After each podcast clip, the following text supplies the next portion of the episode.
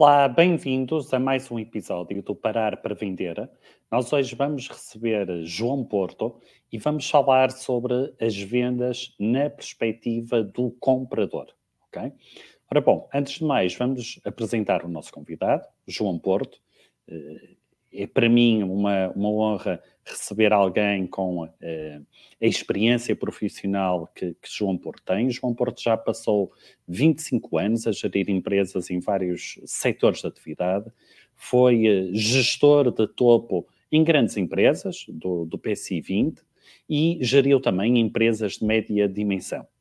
Ele é docente na, na Porto Business School e é partner da Expense Reduction Analysts portanto, uma consultora internacional na área da otimização de custos e geração de cash flow. Então, nós vamos receber uh, João Porto exatamente para isto, para percebermos então as vendas na perspectiva do comprador. Boa tarde, João. Boa tarde, Eduardo. Muito obrigado por este simpático e útil convite uh, para esta conversa de mais ou menos uma hora, não é? É isso mesmo. É nós, mesmo. com todos os que nos vão ouvir.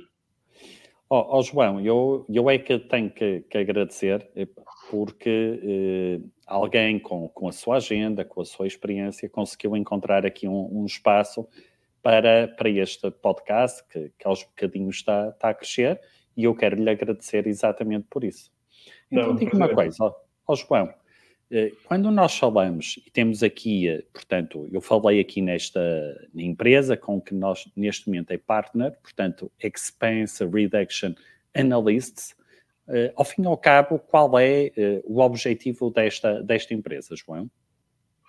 Muito bem. O Eduardo definiu muito bem em poucas palavras. Nós, nós uhum. trabalhamos o cash flow das empresas, sem dúvida nenhuma. Portanto, aquilo okay. que nós fazemos, somos uma consultora internacional, presente em já a chegar aos 60 países no mundo inteiro, com cerca de 30 anos de, de experiência, uhum. uh, cerca de 17 em Portugal, e nós o que nos dedicamos é, nós, nós vamos junto dos nossos clientes, empresas, olhamos para as diversas contas de custo e procuramos, uhum. principalmente nas componentes chamados custos não core, aquelas que estão nas, nas áreas dos, na contabilidade, nos fornecedores e serviços externos, em especial, nós olhamos para cada uma dessas componentes de custos com, com uhum. olhos especialista e com benchmark. É isto que nós fazemos. E, portanto, aquilo que nós fazemos é ajudar a empresa a melhorar os serviços que lhes são prestados e a reduzir o custo que tem com, eh, com, essas, com essas rubricas. Estamos a falar de eletricidade, estamos a falar dos transportes, estamos a falar de telecomunicações, estamos a falar de IT, estamos a falar de limpeza, segurança, facilities, okay. estamos a falar de. Nós trabalhamos no mundo inteiro para cima de 40 categorias diferentes. Eh, pronto. E temos a vantagem de como funcionamos dentro da nossa estrutura em, em rede, de, uhum. nós temos a, sempre a vantagem de conseguir ir buscar um especialista, alguém que já tenha uma experiência relevante no setor de atividade e numa, e numa área de custo um, eh, que naturalmente está a ser colocada em cima da causa. Ok, ok. Então, digam uma coisa, vocês fazem essa análise e depois são vocês que vão, então, negociar com os fornecedores é. de, dos vossos clientes. Nós fazemos o processo todo. Portanto, nós uhum. iniciamos fazendo análise do que o cliente tem, e do que o cliente pretende ter, porque são análises têm uma componente quantitativa e uma componente qualitativa. Uh, feita essa análise e, e, e, fechada essa análise com o nosso cliente, nós partimos para uh, consulta ao mercado ou pelo menos consulta a alternativas. Nós entregamos essas alternativas ao cliente com a nossa opinião. O cliente uhum. escolhe essas alternativas, nós ajudamos na implementação, portanto, acompanhamos a implementação e depois estamos com ele 24 meses no mínimo para para uh, garantir que, que, tudo o que está implementado está a funcionar de acordo com aquilo que tinha sido okay. combinado, ou eventualmente renegociar alguma coisa à frente se a maturidade dos contratos for inferior a esses 24 meses. Ok, parece-me parece interessante. Então, digamos que vocês, mais do que ninguém, acabam por ter então esta uh, perspectiva, não é? Esta uh, visão daquilo que são as vendas na perspectiva do comprador, não é? Porque vocês vão partir para essas negociações. Portanto, o João acaba por ter aqui estas duas pontes, não é? Tem a perspectiva, a experiência de, de quem está na, nas vendas na perspectiva de, de, vendedor e agora acaba por ter, fruto desta, de, desta empresa, onde agora está inserida, a perspectiva do comprador. Exatamente. Uhum. Um, nós estamos aqui a falar sempre do mundo de aquilo que comumente se chama das vendas consultivas, não é? Portanto, estamos uhum. a falar da, da, venda de um produto ou serviço com um nível de complexidade, customização, valor, que na prática, e hoje em dia estamos muito a falar da substituição de máquinas por, ou de humanos por máquinas, onde, enfim, vai ser um bocadinho difícil que isso aconteça. Eh, e, portanto, eh, é nessas vendas que eu estou a falar. Nós, na prática, eu, sem dúvida, na minha experiência anterior, eh, tive sempre muito ligado a marketing e vendas e, portanto, sempre de um dos lados, pontualmente uhum. compras. Eu agora faço as duas componentes, porque eu tenho na mesma que ir atrás de clientes, nós vivemos com clientes, naturalmente, e com a satisfação dos clientes, mas depois estou envolvido com os meus colegas na outra componente, que é na componente de procurar, eh, eh, além das análises, procurar alternativas eh, no fornecedor atual e noutros fornecedores, alternativas de qualidade e preço que garantam que entregamos um, um trabalho com qualidade.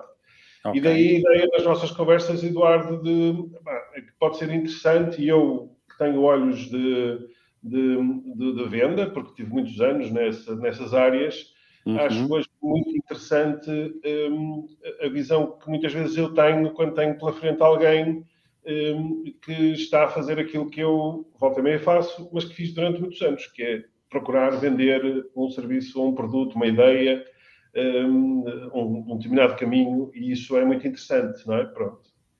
E, e, portanto, por isso é que nós acho que é, é uma perspectiva diferente, com a qual vamos conversar um bocadinho, um, mas eu acho que isso influencia a forma como depois a, venda complexa, uhum. a venda consultiva decorre. Ok. Então diga-me uma coisa. Enquanto compradora, como é que é o, o, processo comercial? Existe alguma preparação? Vocês uh, uh, tentam ver uh, quais são os fornecedores mais sonantes? Como é que é este, este trabalho, vamos assim dizer? É, ele, essa é uma primeira parte muito interessante e, e um bocadinho antecipando uma, uma primeira conclusão, que é há, claramente uma, um encaixe perfeito um, dos processos e diria que é um, uma inversão do outro entre o processo de venda e o processo de compra. Uhum. Um, tipicamente no processo de venda, deste género de venda consultiva, business to business, uh, ainda mais, uhum. eu, eu, antes de ir para, para a marcação da reunião e para, e para eu faço prospecção. Portanto, eu na prática uh, faço essa prospecção. Hoje em dia, uhum. fazer prospecção significa utilizar todas as ferramentas digitais que temos ao nosso, ao nosso dispor, a começar logo pelo LinkedIn, pelos sites, o, o, o, que quer que seja. Exatamente. Então, nós fazemos essa prospecção uh, para que, quando fazemos a primeira abordagem, para, para marcar a primeira reunião, já haja uma preparação. Portanto, eu já não vou a fazer uma série de perguntas que publicamente uh, há um, informação disponível e, portanto, sobre a qual eu posso assumir uh, uh, que, que, são uma certeza. Isso, na prática, tem uma vantagem muito grande para o vendedor, na perspectiva de iniciar uma conversa construtiva, empática, de criar uma determinada confiança. Agora vamos ao lado do comprador.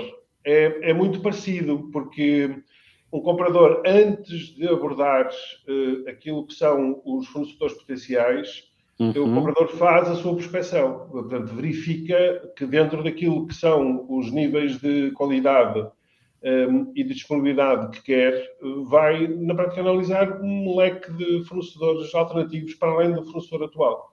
E vai na mesma informar-se sobre a dimensão das empresas, na mesma informar-se quem é que é, quem é que são as pessoas que estão responsáveis, onde é que estão um, um, questões que têm a ver muitas vezes logística que são uh, de alguma forma públicas. E portanto, quando a conversa se inicia, há um nível uhum. já grande de preparação, para além do produto, como é evidente, vai se informar sobre o produto e tudo isso. Exatamente. Já há um nível grande de preparação que faz com que a primeira reunião seja já uma reunião muito de encaixe não é? Ok. Pronto.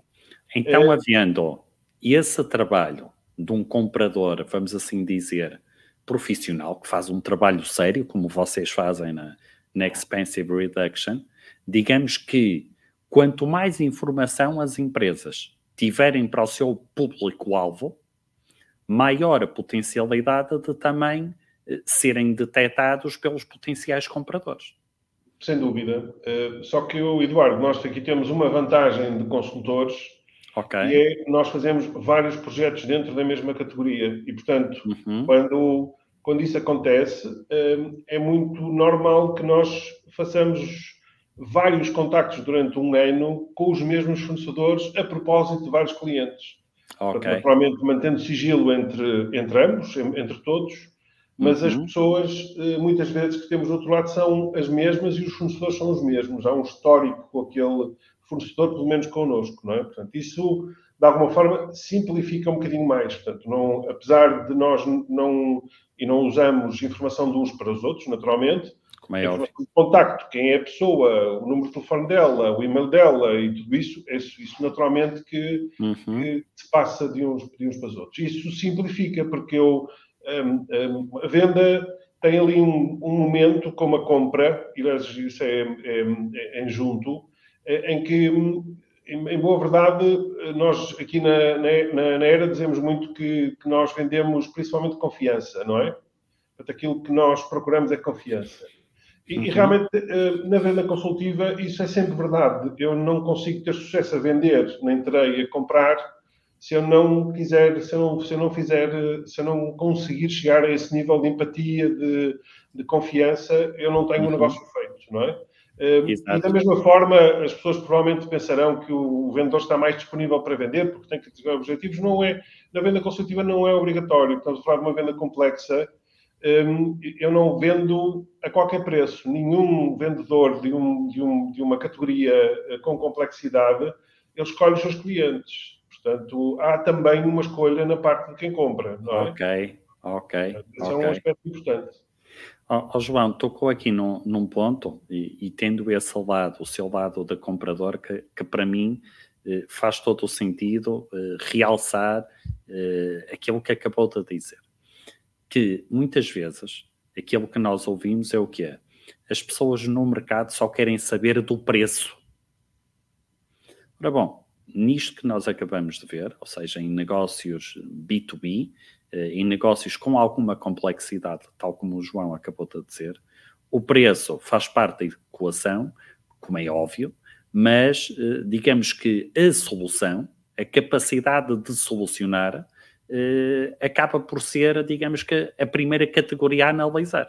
Sem dúvida, sem dúvida nenhuma. A solução a conveniência da mesma, a acessibilidade da mesma, o time to market da mesma, sem dúvida nenhuma. É, é, eu diria que é raríssimo. Nós procuramos entregar aos nossos clientes muitas opções de modo a que ele possa tomar uma decisão informada.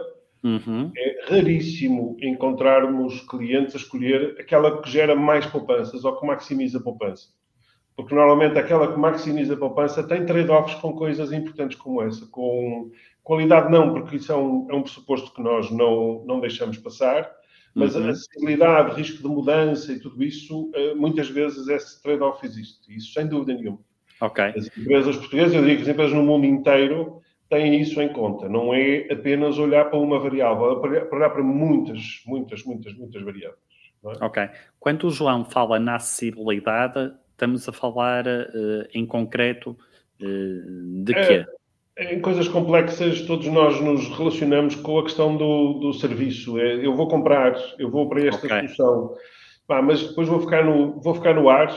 Se acontecer, se eu precisar de ajuda, vou ter quem me ajude. Uh, e, e, aí as pessoas é que contam, não é? Portanto, aí quem vende conta, não é? Porque quem vende vai nos apresentar uh, uh, argumentos e factos claros para nos sossegar quanto, quanto a isso, não é? Ok, ok. E em muitos e... casos, em coisas mais complexas, inclusive compromissos que chegam a ser compromissos escritos de, de, de SLAs, de, de, de, Service Level Agreements de, uhum. de, de, de, serviço, não é? Ok, ok. Então voltamos aqui ao mesmo ponto de partida, que é o quê? Eh, mesmo o próprio João eh, traz, vamos assim dizer, ou sugere, ou pode sugerir fornecedores, nos quais também lhe inspiram confiança. Sem nos quais essa questão da acessibilidade também está presente. Ou seja, voltamos aqui ao mesmo, não é? Que é, eh, nunca é só pelo preço, nunca é só pelo preço, mas é, acima de tudo, pelas pessoas, pela questão como resolvem os problemas, pela questão como solucionam os problemas. Sim. Portanto, que em última instância chama-se depois hum, credibilidade, nome, sim, sem dúvida nenhuma. Transparência, Nós temos essa preocupação, naturalmente, que, a não ser que o, cliente, em mercados em que há muitos fornecedores, uhum. uh, normalmente temos tendência de ir buscar uh, grandes e com boa credibilidade, e, portanto, com boa reputação. Okay. Às vezes não, não fechamos a porta em mercados com muitos fornecedores, de todo, fechamos uhum. a porta a ter novos fornecedores, muito pelo contrário. É, é, muito interessante, há muitas vezes novos fornecedores a entrar que têm exatamente isso e, portanto, precisam de, de tempo e experiência para, para chegar a essa reputação. Mas sim, há uma preocupação muito grande e isso é uma coisa que partilhamos abertamente com os nossos clientes, com quem é que vamos falar. Ok, ok, perfeito. Então temos esta fase da, da preparação, não é? Acabou de, de dizer uh, e muito bem que existe esta preparação em termos de análise de redes sociais, em termos daquilo que também é questão da, da solução, da acessibilidade. Ó oh, oh, João, diga-me uma, uma coisa que, que para mim também é, é importante e que tem a ver que é Uh, isto agora não tem tanto a ver com a parte comercial, digamos que tem a ver mais com esta uh, vertente económica que nós agora estamos a, a, a viver. Para uh, vocês, a questão da solidez financeira na perspectiva do fornecedor é algo que vocês analisam? Isto porquê? Porque quando estamos nas vendas, fala-se muito na questão de haver o cuidado perante o incobrável, perante o risco comercial. Ok? Uh, ora bom, quando estamos a falar de negócios complexos, uh, eu suponho que também seja importante garantir que quem está do outro lado tem autonomia financeira, tem solidez financeira. Isso em termos hum, da, da vossa pesquisa, é algo que vocês também fazem? Uh, portanto, a resposta é sim, mas não da mesma forma como empresas que estão no mercado business to business fazem depois um, uma, uma, uma revisão, ou se quiser, uma, uma, uma avaliação de crédito dos seus funcionários. Ok. Estamos a falar de uma avaliação de crédito, estamos assim a falar de uma avaliação da credibilidade com que esse fornecedor nos propõe uma série de produtos e serviços e uhum. realmente vai fazer aquilo que promete. E, okay. e é que isto está ligado ao, ao, anterior, que é como nós fazemos vários projetos em cada uma das categorias todos os anos, Uhum. Nós acabamos por conseguir avaliar aqueles que, que conseguem lá estar e os que não conseguem lá estar. E em segundo lugar, eh, também eh, estamos a falar sempre de empresas com alguma dimensão, no, caso dos fornecedores.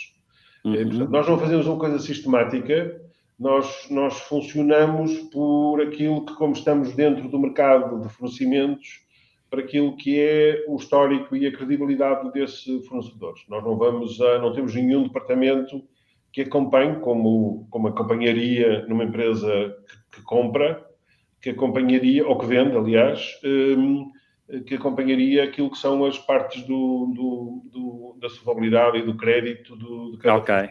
Não precisamos okay. dizer. Ok, ok. Uh, pronto, eu fiz isso porque também poderiam recorrer àqueles relatórios uh, empresariais, tipo Iberinform ou Informa DAP, nós, nós, nós, nós, nós vamos a esses relatórios, mas é exatamente para nos dar a perspectiva um, um bocadinho ao contrário, que é conhecer, eh, conhecer os nossos clientes, conhecer os nossos fornecedores, a sua okay. dimensão, o que fazem, a sua evolução. Não uhum. estamos provavelmente muito preocupados em abrir o, o, a conta de resultados e saber se aquilo está a dar lucro ou não está a dar lucro. É evidente uhum. que se uhum. aquilo estiver péssimo, muito rapidamente se sabe e, infelizmente, Uh, hoje, hoje, em dia as empresas são, são e bem exigentes umas com as outras e, portanto, alguém que não cumpre é algo que, que fica marcado e hoje com redes sociais e tudo isso, isso é, é, é fácil de acontecer. Portanto, essa, essa parte de diria que está muito simplificada. Muito bem. Oh, João, quando nós falamos, perdão, do processo de compra, fala-se muito daquilo que é a questão do awareness, ou seja, da consciência, da, da educação, e, e depois fala-se naquilo que é a negociação propriamente dita. Exatamente. A pergunta que eu lhe faço é o seguinte, ó João, uh, alguém que queira vender, ok? Onde é que o João acha que será mais importante investir? Será na parte de quando o potencial comprador ganha consciência? Será na parte da educação? Ou será em dotar os comerciais de boas ou grandes doses de competência, por exemplo, de negociação? Onde é que o João, enquanto comprador, sente que as empresas se deveriam focar mais? Uh, isto é uma opinião pessoal. Eu, é eu tenho, eu tenho um, um, gosto muito especial por um, por um, livro chamado The Challenger Sale. Ok. Uh, é um livro que já tem, já tem uns anos e eu gosto em especial de livros que eu, lendo uns anos depois, uh, eu acho que se mantém em atualidade. E uhum. o Challenger Sale, portanto, o, vendedor que desafia os clientes, é isso que, que aquele livro traz. Na prática, ele caracteriza aquilo que é um vendedor que consegue estabelecer uma relação de parceria verdadeira, uma relação de desafio no bom sentido eh, com o seu, com o seu cliente. Portanto, em que na prática começa a elevar a conversa de modo a que ele fique alguém com enorme confiança, ambos ficam com enorme confiança e é muito natural que o, que o, que o comprador, eh, que o seu cliente, comprador, venha a fazer-lhe várias perguntas sobre uh, algumas coisas no presente e no futuro. Portanto, eu acredito muito mais nessa componente. Acredito em que em relações duráveis, e nós uh, na era fazemos exatamente isso, nós não nós não, não estamos aqui para fazer bluff nem nada disso. Nós estamos a falar, de maior parte das vezes, são vendas uh, consultivas complexas nos, nos produtos. Uhum. Uh, e, e, portanto, eu acredito muito mais nisso do que as capacidades fantásticas de poder negociar isto ou, ou aquilo ou aquilo outro, que sem dúvida que são importantes, não estou a menosprezá-las, nem estou a retirar eh, espaço às, às eh, tudo que as escolas de gestão fazem em termos de negociação, mas eu diria que a componente mais importante é, é ver isto de forma holística, não é? Portanto, eu tenho, isto é um processo e é um processo que tem que levar a várias vendas e várias compras no futuro, não é? Esse tem que ser o objetivo. Se eu quiser apenas fazer uma vez, eh, então significa que essa componente muito provavelmente será eh, passível de ser digitalizada, como, estou-me a lembrar, uma venda que se tornou mais transacional, como por exemplo a compra de uma viagem aérea. Ninguém se lembra. Exatamente. Pronto, hoje em dia tornou-se uma coisa até com algum nível de customização, dentro de algumas regras, conforme as companhias aéreas, mas que nós compramos transacionalmente dentro de um, de um site, pagamos, ficamos com o bilhete e está tudo digital. E, portanto, há outras componentes de compra que estão a caminhar nesse sentido, eh, Bom, mas aí eh, o que interessa são os algoritmos, já não são, já não são, são pessoas, mas são pessoas que estão a construir os algoritmos, não, não são provavelmente vendedores que, uhum. que, estão, ou equipas de vendas que estão provavelmente preocupadas a fazer essa venda, não é? Portanto, nós estamos okay. aqui a falar deste grupo de, de vendas Exatamente. mais complexas. De vendas mais complexas. Ó João, eu só quero fazer aqui uma pequena ressalva para quem possa ter entrado a meio agora tenha ficado confundido quando o João falou na ERA. Nós aqui, quando falamos na ERA, é Expensive Reduction Analytics. Exatamente. Nós chamamos, é o problema de uma empresa internacional, nós chamamos Expense Reduction Analysts. Uh, por acaso, uh, em termos de disclosure, nós até vamos mudar de, de branding lá para mais para o meio do ano. Uh, uhum. Mas pronto, esta é uma. Nós, entre nós, internacionalmente chamamos ERA, diria com clientes que já temos, já simplificamos, em vez de dizer Expense Reduction Analysts, uh, simplificamos. Certo. mas depois a coisa torna-se parecida com, com uma empresa com o mesmo nome, mas num setor de atividade diferente. Exatamente. Eu achei por bem ressalvar porque uh, o, o, número de pessoas que agora está uh, ao vivo é, é, bastante superior daquela que estava no início. Podia haver aqui alguma, alguma confusão em termos da, da, terminologia usada. Portanto, estando isso uh, esclarecido, oh, João, enquanto o João falava, uh, eu vou partilhar com, com, consigo uma coisa que o João usou aí um termo que me levou para uma aula que, que eu tive ontem eh, eu ontem estive a falar de uma coisa que é a liderança transacional e a liderança transformacional. Exato. E o João falou de uma coisa que foi daquela mera operação transacional, ok? Em que, quer dizer, não, não há aqui discussão de nada. É o que é. Quer dizer, eh, eh, se nós formos ou se nós decidirmos ir, sei lá, a uma qualquer fast food, não há ali negociação de nada, não é? Eu, no máximo, o que posso dizer é: olha, não meta alface. Agora, não, não, não há ali qualquer negociação de nada. E o João estava a falar e eu fui assim: isto faz todo o sentido, no, eh, no ponto de vista em que, enquanto vendedor, se eu quiser liderar uma determinada negociação, e aqui liderar temos que olhar na perspectiva de quê? De alcançarmos objetivos em comum, não é? Portanto, que eu consiga o fecho do negócio e que do outro lado consigam aquilo que é a solução para as negociações. Esta liderança que eu devo fazer, ou seja, esta negociação que eu devo fazer, deve ser claramente uma negociação transformacional quando digo transformacional, até foi de acordo com aquilo que também disse do livro que recomendou, que eu depois vou colocar isto em, em notas uh, nesta conversa que estamos a ter, que é de Challenger Sale, ou seja, uhum. aquele sentido de desafiar o comprador. De muitas vezes, o comprador até passar a ver uh, os desafios que tem com uma solução completamente diferente, ou até que lhe permita criar outro tipo de soluções que se calhar numa primeira fase não estava à espera. E eu acho que muitas vezes é este o desafio, ou melhor, é esta a característica daquilo que são os grandes vendedores. São aqueles que conseguem detectar a oportunidade, conseguem perceber qual a dor, mas acima de tudo conseguem ajudar naquilo que é o próprio comprador. E eu acho que. Força, João. Eu, eu até juntava a isso o seguinte, que é, eh, qual, qual é, um, diria que a grande preocupação que quem está a vender uma solução e depois também quem, quem está a comprá-la também transmitir isso, que é nós, nós quando estamos a vender uma solução, eh, nós temos um formato mais redutor que é olhar apenas para a solução que estamos a vender, uhum. um formato, na minha perspectiva, melhor exatamente para essa relação futura, é perceber o que é que eu estou a fazer, como, o que é que impacta dentro dos processos da empresa. Ok. Portanto, uh, quando eu estou a, vend a, vender uma solução digital, uma coisa qualquer, quando eu estou a vender uma solução, eu posso dizer que estou a vender uma solução digital, mas espera lá, eu provavelmente estou a conectar a empresa toda, estou a permitir que a empresa possa estar a, trabalhar, ou as pessoas possam tra trabalhar a partir de cada um dos seus sítios. Portanto, isso tem impactos um, não, uh, não despicientes naquilo que é. Isto é, basicamente, eu posso também estar a ser um, um agente de transformação.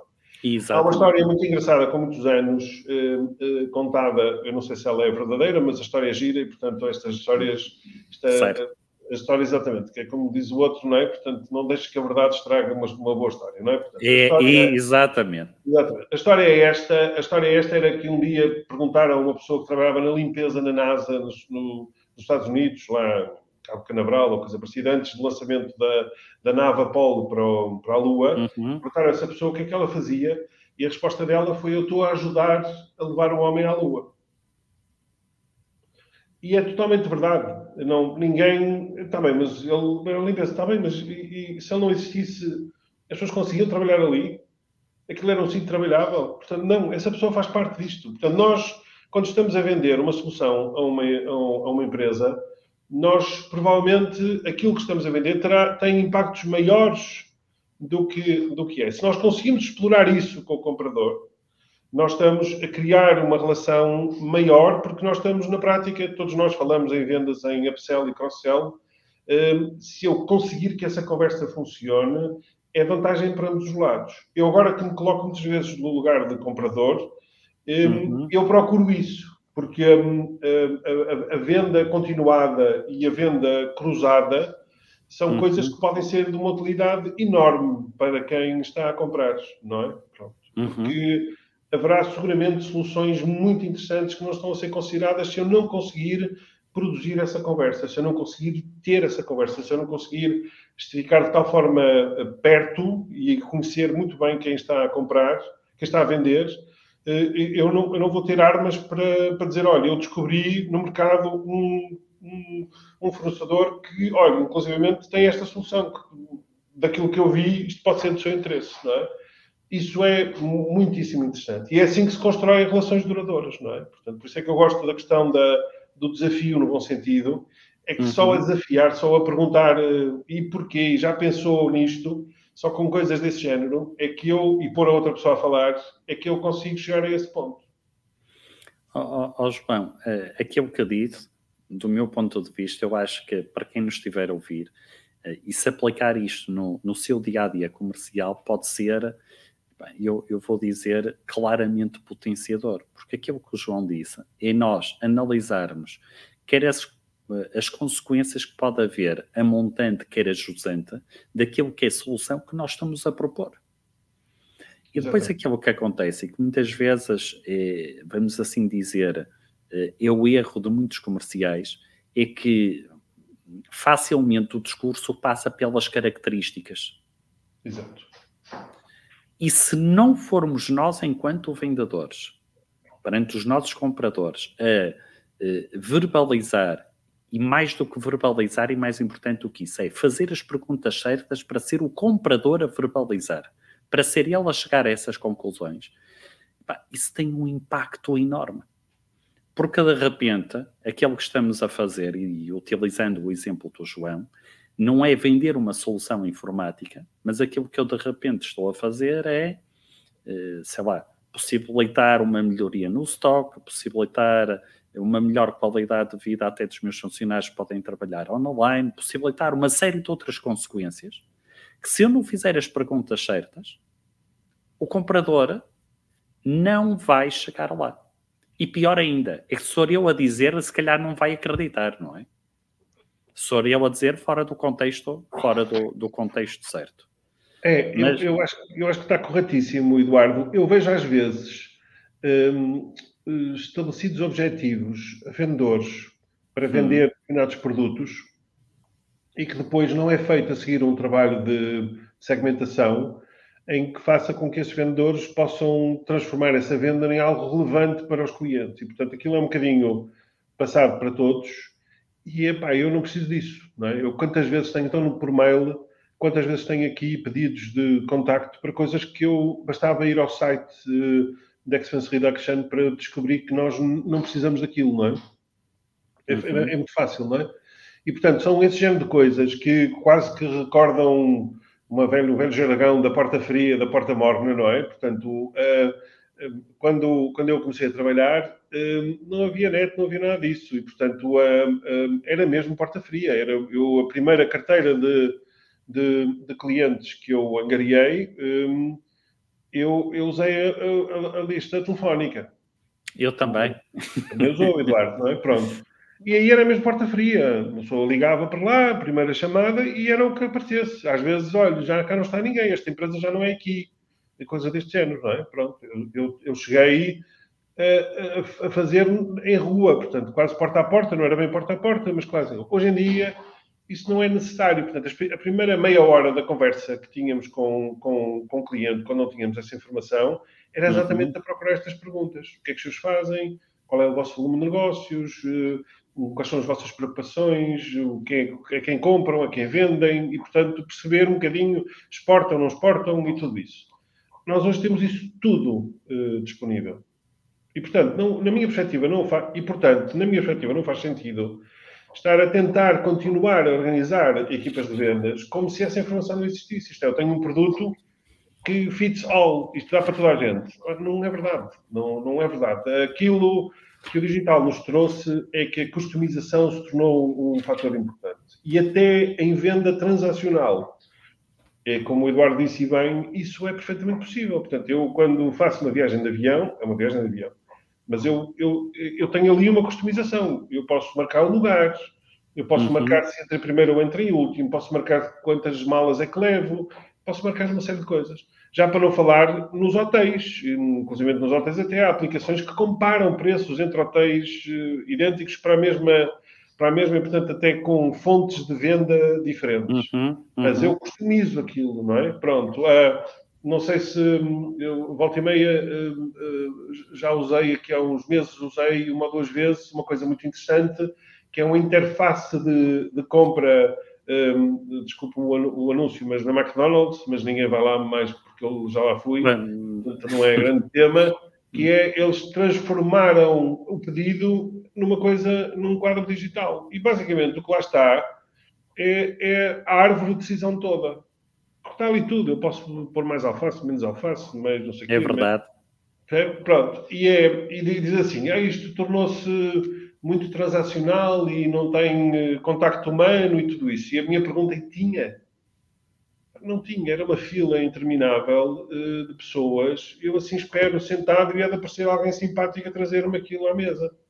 A ver, portanto, um, há coisas transacionais. Hoje em dia já têm um nível de customização grande. Se nós estamos a falar de vendas mais complexas, eu não posso fazer o caminho contrário. Não faz sentido nenhum. Eu tenho é que fazer uhum. o caminho de ainda mais customização, de, de, trazer valor acrescentado, de conhecer para lá daquilo que eu estou a vender, não é? E a mesma Exatamente. coisa no sentido de quem compra.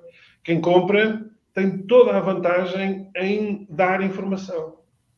Porque aquilo que, que vai acontecer é ser seguramente surpreendido com soluções de que se essa conversa não tivesse começado, se fosse uma coisa fechada, apenas estou a responder àquele concurso, Hum, eu só recebia aquele concurso. Agora, se eu fizer a pergunta aberta e dizer assim, olha, e o que é que tem mais? E o que é que pode ter? E, e para este género de coisas, que soluções é que pode ter? Conte-me o que é que normalmente vocês propõem a clientes parecidos com, com o que é que uhum. temos. Quando eu começo uma conversa que alarga, alarga, e portanto que é uma conversa com perguntas abertas, o pior que pode acontecer é ficar onde estou. E portanto ter isso. Mas muitas vezes o que eu vou ter são boas novidades, que não teria de outra forma. Claro, claro que sim. O João, o João, uh, eu disse duas coisas uh, que, que, para mim uh, são importantíssimas. Primeiro, tem a ver com a história da partilha, não é? Antes dizia-se que o silêncio era a alma do negócio. Eu acho que cada vez mais Uh, o partilhar é que acaba por ser o segredo dos negócios, não é? O partilhar, o partilhar as minhas necessidades, o partilhar os meus benefícios. Daí é que vem, de toda esta partilha é que vem, um conjunto de soluções em que eu isoladamente se calhar não conseguia lá chegar. Portanto, a partilha, o facto de eu partilhar isto com outra pessoa, faz com que eh, consiga encontrar outras soluções que isoladamente eu não conseguiria. Ponto final. E depois o João disse uma, uma coisa que uh, tem muito a ver com a questão dos objetivos, não é? Fala-se muito de objetivos. E eu no outro dia vi uma. Não consigo lembrar agora em concreto a, a empresa que foi. Mas houve uma empresa que decidiu alterar os objetivos. E em vez de pôr objetivos de venda final, começou por definir objetivos de qualidade de atendimento do cliente. E aquilo que aconteceu foi que, a curto prazo, efetivamente houve uma pequena diminuição das vendas, mas aquilo que aconteceu a médio e longo prazo foi que um aumento superior, para além das vendas, da rentabilidade da empresa. Porquê? Porque deixou de haver a pressão para se cumprir aquele objetivo imediato, não é? Há empresas que têm objetivos diários de vendas. E se eu passo a ter como meu objetivo a qualidade do cliente, eu se calhar já vou ter mais tempo para ouvir o cliente, para propor soluções ao cliente. Eu acho que no fundo, eh, e o João estava a dizer, lembrei-me desta, desta notícia, eh, eu vou pesquisar e eu depois também partilho, juntamente com o livro que o João há um bocado sugeriu, partilho também este, este artigo eh, que, que, que, que, eu analisei, que estou a comentar convosco. Mas eu acho que, voltando atrás, quando nós começamos a, a colocar, eh, vamos assim dizer, qualidade na relação com o cliente e ao mesmo tempo a partilha por parte do comprador, eu acho que se juntam aqui duas características em que todos ficam a ganhar. Claro.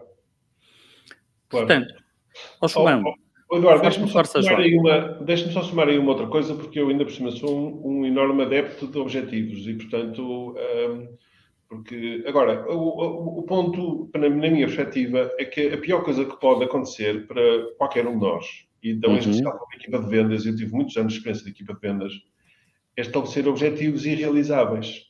Pois. Organizadas. Pronto.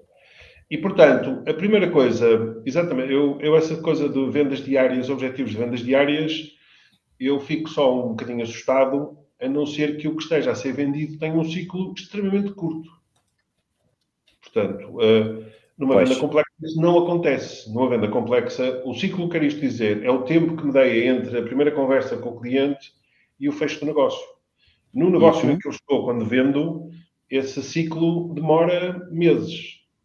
Portanto, eu estou certo. meses a conversar com o cliente, a explicar-lhe várias componentes, a provavelmente chamar, chamar uh, especialistas em determinadas áreas que são mais relevantes para esse cliente, a explicar como é que as coisas acontecem, antes uhum. de conseguir vender. E isso acontece exatamente quando eu compro. Muitas vezes as compras demoram vários meses.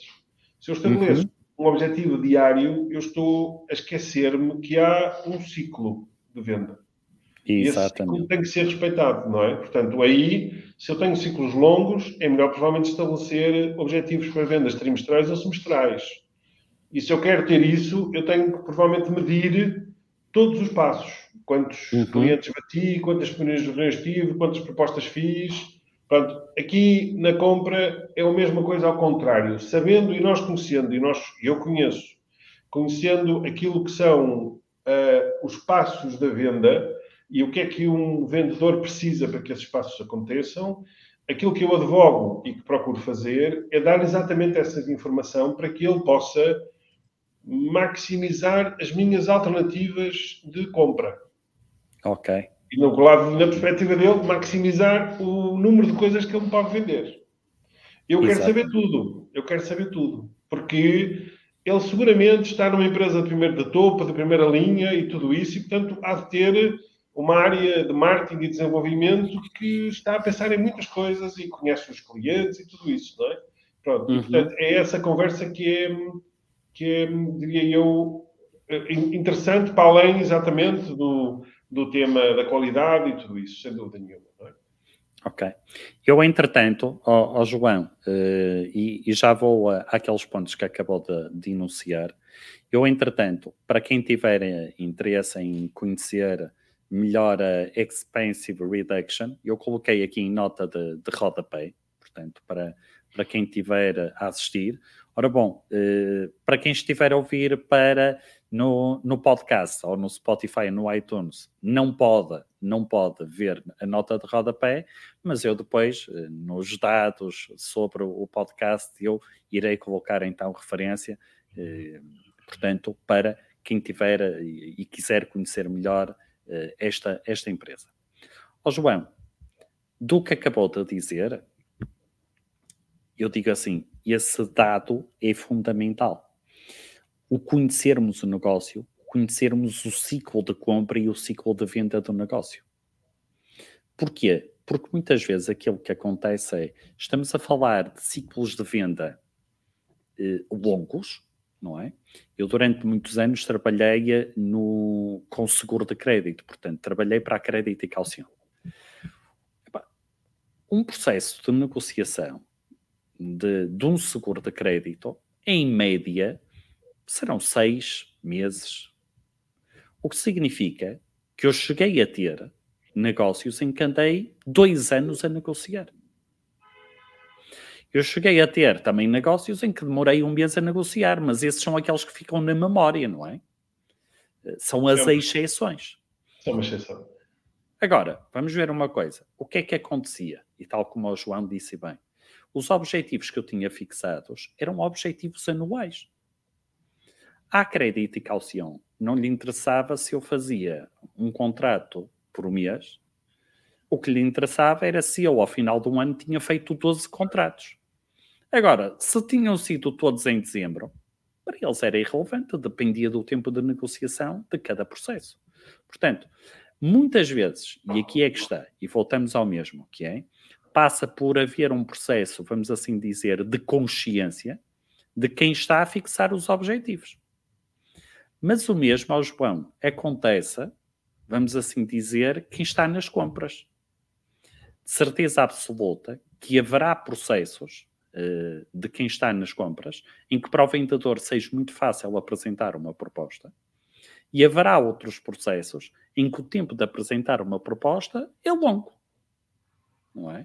Sem dúvida. E, e esse é um aspecto muito, muito relevante e muito importante, não é? Portanto, nós, uhum. nós quando nós temos alguma formalização, apenas para não haver, hum, se quiser, mal entendidos, na formulação daquilo que nós queremos.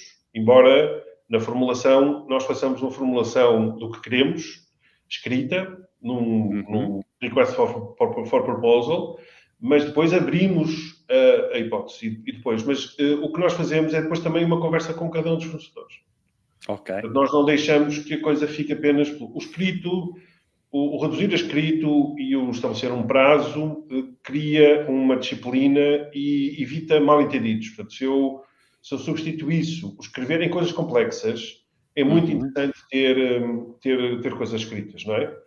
Um, e, ter, e ter as coisas detalhadas de forma escrita, porque eu depois vou suscitar dúvidas do lado de quem, de quem, de quem recebeu o documento e essas uhum. dúvidas são muito interessantes, não é? Portanto, são, e essas dúvidas levam a uma conversa. Exatamente. Levam a uma conversa. Portanto, eu quando digo, como dizem assim, ah, mas eu mando um RFP e depois não falo com ninguém. Mas então estamos a perder uma boa oportunidade. Exatamente. É? estamos a ver uma boa oportunidade, porque das conversas surgem coisas que melhoram a proposta que está a ser feita.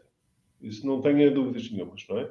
Pronto, e portanto, esse, esse modelo, nós respeitamos, nós no, os processos, um, nós às vezes, eu, eu, eu aprendi logo que comecei a, a, a trabalhar, o meu, um dos meus primeiros chefes na banca, por acaso, ensinou-me que se, se, é urgente está recusado, que eu achei muita piada na altura, não, não tive consciência mas, eh, mas, mas eu hoje, eh, muitos anos depois, vejo que ele estava coberto de razão, porque a, a urgência tira-nos eh, tira capacidade de discernimento, não é? Portanto, e muitas vezes a urgência não é urgente numa coisa importante. Certo? Exatamente. Quando, quando é urgente e é muito importante, isto é, tipicamente um acidente, uma coisa qualquer, é evidente que eu aí tenho que adrenalina máximo e tenho que procurar resolver o problema de imediato.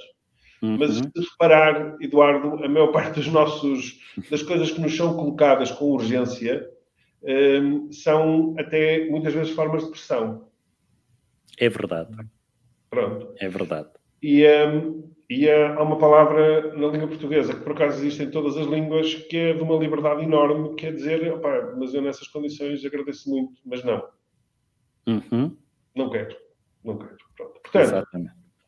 Nós acreditamos muito num processo, um, na perspectiva do comprador para com o vendedor, de um processo trabalhado com muita informação, com, com, portanto, com muita honestidade e transparência. Nós não, nós não, não, não fazemos bluffs, não fazemos nada disso. Portanto, nós estamos focados em encontrar uma solução. Não se esqueça que nós depois vamos estar dois anos com o cliente. Se, se eu lhe sugerir uma má solução, eu vou ouvi-lo. Exatamente. Pronto. E esse é um aspecto muito importante. Nós estamos dois anos no mínimo, às vezes estamos três anos e em algumas categorias mais especiais até podemos estar quatro anos com clientes, não é? Uhum, uhum. Portanto, esse aspecto é, é, é, muito importante. Eu não vou... Eu, eu posso poupar um dinheirão, mas aquilo não funcionar. Então não estou a ver qual é o qual é. Nós não entramos nisso, não é? Portanto, nós estamos aqui verdadeiramente para, inclusivamente, tentar melhorar a qualidade funcional do que o cliente tem e eu só consigo melhorar a qualidade funcional se eu ouvir o, o vendedor. E se eu, se eu puser ao meu lado, uh, lado a lado, a procurar uma solução. Olha, eu tenho aqui, o, o cliente queixa-se disto, e isto acontece e tudo isso. Como é que, como é que vocês conseguem solucionar isto? Mostre-me mostre lá. E depois temos que ir ao fundo da questão para tentar solucionar aquilo. Isso só acontece se estivermos sentados um ao lado do outro à volta do problema. Se tivermos um à frente do outro a negociar aquilo, isto não vai acontecer. Exatamente. Porque quando as, os compradores também não se querem sentar com os vendedores, entra-se naquilo que eu costumo dizer que é folha do Excel. Não é? é, é Pega-se na folha do Excel. Há, há, duas ideias muito engraçadas que eu vejo, que é que às vezes vemos até filmes uh, de, do grande vendedor, é aquele que vende uma coisa que o cliente não quer não percebo o conceito com toda a franqueza. Não é? Eu também não. E, e, eu já comprei coisas que não precisava, mas é diferente isso, não é? Pronto, não é? Agora, uh, coisas que eu não quero, não sei como é que eu compro. Não, não faço, eu não quero, como é que eu vou comprar? Eu também não sei é que relação coisa... é que se cria daí, não é? É, é, uma coisa, é, uma coisa, é uma coisa muito estranha, não é? Pronto. E, e, e depois, uh, quase com uma ideia de que o bom vendedor é aquele que faz o melhor negócio de todo o mundo. Isto é, como se eu depois tivesse uma capacidade de listar todos os negócios com todos os preços e aquele fosse melhor de tudo. O Cristiano Ronaldo, dos, do Messi, quem, quem gostava de futebol e quem gostava de um ou do outro, pronto, eu gosto dos dois mas o Cristiano Ronaldo dos, dos negócios. Pronto, mas isto não é uma competição. Uhum. Isto não é uma competição. Uh, Exatamente. E, e isto nem é possível fazer isso. E, portanto, uh, não é uma competição e não é one shot. Eu quero continuar. E, portanto, se eu quero continuar a comprar, eu quero construir uma relação que é uma parceria. Não é uma parceria, às vezes a palavra é um bocadinho estragada, porque se fala em parceiros quando não é parceiro nenhum. Não, mas quando eu estou, cliente e fornecedores, eh, durante anos, a, repetirem uma compra e uma venda, a partilharem informação sobre evolução dos produtos, a desafiarem-se um ao outro sobre que evoluções é que posso ter, aí eu tenho uma parceria. E tenho uma parceria válida. Okay. E eu, eu essa é que nós acreditamos, francamente, é aquela que procuramos pôr. Não é nada fácil, atenção, uhum. Eh, não é nada fácil. E há produtos em que é difícil, porque são, têm menos diferenciação e, portanto, é mais claro. difícil, não é? De fazer. É evidente que em eletricidade e em gás é mais difícil, não é? Eh, uhum. Que possa acontecer e as coisas são um bocadinho mais transacionais, mas noutras coisas é mais fácil. Claro que sim. Nós temos que nos adaptar um bocadinho também à situação que temos. Olha, João, faltam seis minutos. É verdade, isto passa para uma hora de conversa. Isto passa, passa a voar, o que é sinal que a conversa está a ser agradável para as duas partes uhum. e espero que quem nos esteja a ouvir também esteja a gostar. Espero que este a é sempre. tenha alguém a ouvir-nos. Se tivermos alguém a ouvir-nos, é bom. Olha, eu assim, de repente, vejo 25 pessoas a ouvir-nos neste momento. Bem bom. Estamos a hora do almoço, já há muita gente com fome, sem dúvida. Exatamente, exatamente. Então, sendo assim, este é aquele momento para quem está a ouvir-nos que pode colocar uma, uma questão ao João uh, sobre isto. E enquanto as pessoas vão pensando na, na pergunta, enquanto vão pensando uh, que questão é que querem ou não querem colocar, oh João, vamos então, uh, assim como última, como é que eu vou dizer, até em jeito de resumo, não é? Daquilo que, que foi esta conversa que nós tivemos, quais são, assim, eh, aquelas, aqueles pontos, aquelas competências que um vendedor tem que ter para respeitar o papel do comprador naquela que é a preocupação máxima do vendedor. Se nós pudéssemos destacar, assim, duas, três competências que todos os vendedores deveriam ter para respeitar o papel do comprador naquela que é a sua função? É, a, a primeira é ouvir. Porque okay. na perspectiva do, é, estes é momentos, quando, quando, juntamos os dois e ambos fizeram o seu trabalho, uhum. é, o, o, comprador tem, está em vantagem face ao vendedor. Porque o comprador sabe o que quer comprar. Certo. Sabe, sabe que preocupações é que tem, sabe que dúvidas é que tem. Mas o vendedor okay. ainda não sabe. Portanto, eh, o vendedor, nesta primeira fase, ele tem que ter a capacidade de pôr o, o, o comprador a, a, falar. Este é o momento okay. Em que ele tem que pôr exatamente o, o comprador a falar. Se, se, ele não põe e começa a tentar meter-lhe um produto pelo, pela goela dentro, ele vai ter dificuldades, ele vai ter desvantagens. Só por milagre é que ele acertou e ele precisava daquilo. Uhum. É a primeira fase. Ultrapassar okay. esta primeira fase, em que o vendedor começa a perceber o que é que a outra pessoa quer e começa a construir essa solução, uhum. eu aí os papéis invertem-se um bocadinho, não é? Porque quando é apresentada uma solução customizada de acordo com aquilo que foi pedido com o cliente, aí é natural que quem tenha dúvidas seja o comprador e tanto Exato e quem, e quem vai esclarecer as dúvidas seja o vendedor. E aí vão se inverter um bocadinho os papéis. Ele vai fazer perguntas e o vendedor vai falar um bocadinho mais.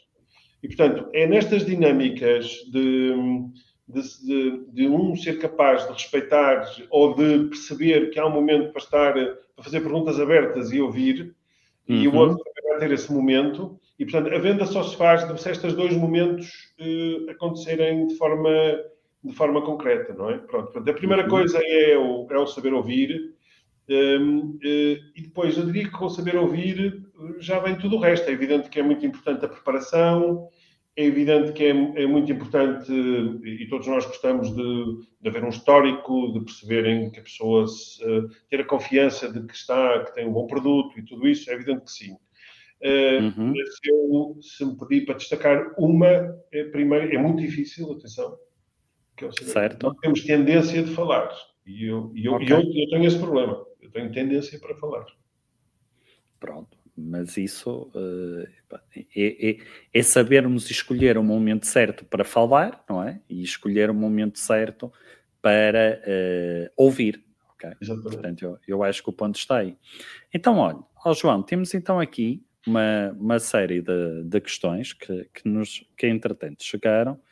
Uh, está a haver aqui um, um erro com, com o StreamYard, mas eu entrei então aqui e uh, eu vejo então aqui uh, alguns pontos. Então temos, uh, ok, a Marta Carvalho, que está a dizer, não é só no negócio B2B, o preço é apenas uma das variáveis tidas em conta. Talvez a confiança acabe por ser uma das mais importantes. Concordo plenamente com o João. Pronto. Há aqui alguém a concordar consigo. A seguir temos o Ângelo Dias, que diz, caro amigo João, portanto suponho que seja alguém que, que o Ângelo conheça, só um exemplo prático de como comprar bem se pode ganhar dinheiro e gerar cash flow. Um exemplo prático de como comprar bem se pode ganhar dinheiro e gerar cash flow.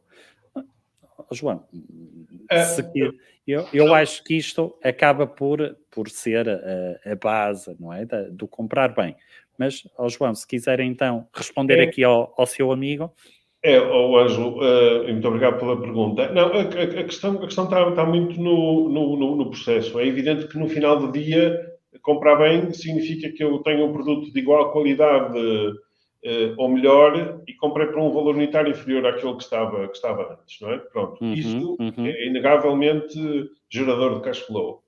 Mas pode ser gerador cash flow eu estar a comprar esse mesmo produto por um valor ligeiramente superior, mas o impacto que tenho dentro da empresa gera poupança noutras áreas, não é? Pronto. Okay. Uh, tenho um exemplo muito engraçado que provavelmente toda a gente já, já viu, que, que é um, são desenvolvimento de uma indústria mais simples possível, que é da limpeza das, do, dos produtos de higiene nas casas de banho públicas. Uhum. Vocês já repararam que agora começa a haver cada vez mais com espuma e tudo isso. Exatamente. Aquilo, aquilo gera poupança porque o produto é menos utilizado, gera vantagens ambientais que hoje em dia cada vez mais importante e está cada vez mais colocado, porque na prática eh, aqueles produtos de, de com, com, com, com, derivados de sabão e tudo isso têm, eh, portanto, vão, vão, vão para os esgotos e, portanto, têm, têm que ser tratados, não é? Exatamente. E, portanto, e isso é uma coisa muito interessante em que, tipicamente, tem poupanças eh, mantenho a qualidade funcional, porque aquilo dá na mesma, eh, e tenho, e tenho poupanças e ainda por cima ambientalmente eu torno-me mais, eh, mais, mais equilibrado, não é? Portanto, com Exatamente. Mais, mais vantagens. Há, N soluções desse género, não é? Portanto, em que não é claro. é obrigatório que eu, o preço unitário até pode ser igual a mais caro. Uhum, uhum, Mas eu depois, multiplicando pelas quantidades, eu tenho vantagens. É? Até preciso ver a fotografia toda. Eu posso estar a vender mais caro, mas na prática, ou a comprar mais caro, mas na prática o impacto que tenho dentro da empresa é de uma série de poupanças. Exatamente, exatamente. Ó João, olha, eh, passou, passou uma hora. É verdade.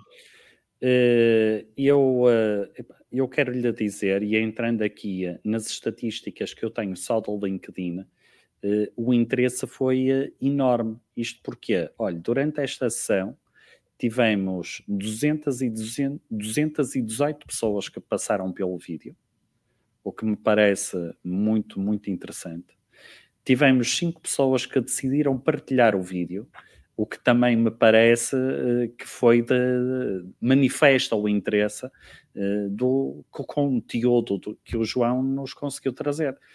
E eu, uh, olha, só lhe posso agradecer primeiro a sua experiência, o seu conhecimento e a disponibilidade em uh, querer vir, vir cá partilhar pá, neste meu uh, humilde espaço, que é o Parar para, para Vender. Uh, e olha, oh João, muito e muito obrigado. Eduardo, muito obrigado. É evidente que o, se isto teve interesse, o mérito é seu também, porque a condução e as perguntas que fez fazem com que isto possa ser mais interessante, não é? Senão tornava-se um monólogo e com o monólogo seguramente que eu não vencia, sem, sem dúvidas nenhumas, e, e, e, muito obrigado. Isto é, isto é uma experiência engraçada porque nós não vemos as pessoas para quem estamos a falar e, portanto, uhum. é, é, algo que depois vamos ver a seguir, muito provavelmente LinkedIn e tudo isso, é que nos vai dar isso e, portanto, é muito, é muito interessante partilhar um, aquilo que são, ou, ou, foi muito interessante para mim partilhar a minha experiência e partilhar as minhas convicções. E uhum. convicções, na prática, são, são, são discutíveis e é muito interessante ouvir outras convicções, naturalmente. E acho que o Eduardo faz isto muito bem, uh, e isto é muito interessante para quem está nesta área das vendas. É muito interessante ver estas partidas de, de outras experiências. E agradeço-lhe muito. Nada, eu, eu acho que uh, o objetivo, quando eu criei isto, foi um objetivo simples, que é o que é. Olha, aquilo que nós hoje falamos, não é, João? As pessoas andam numa ânsia, numa correria de atingir números e muitas vezes andamos todos a correr sem sabermos porque é que andamos a correr. E este espaço aqui é exatamente para parar, para ouvirmos e provavelmente a partir daquilo que ouvimos, pela experiência dos outros, conseguirmos vender mais.